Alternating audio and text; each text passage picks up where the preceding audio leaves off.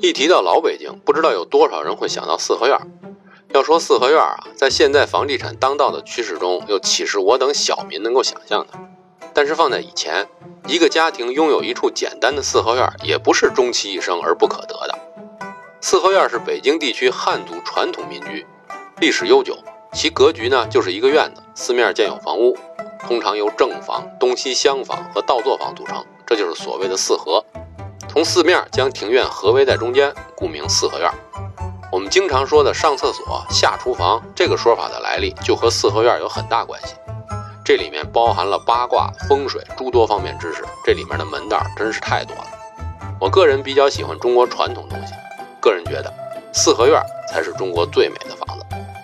今天您在自在悠悠公众号中回复“四合院”三个字，给您推荐一篇好文章。四合院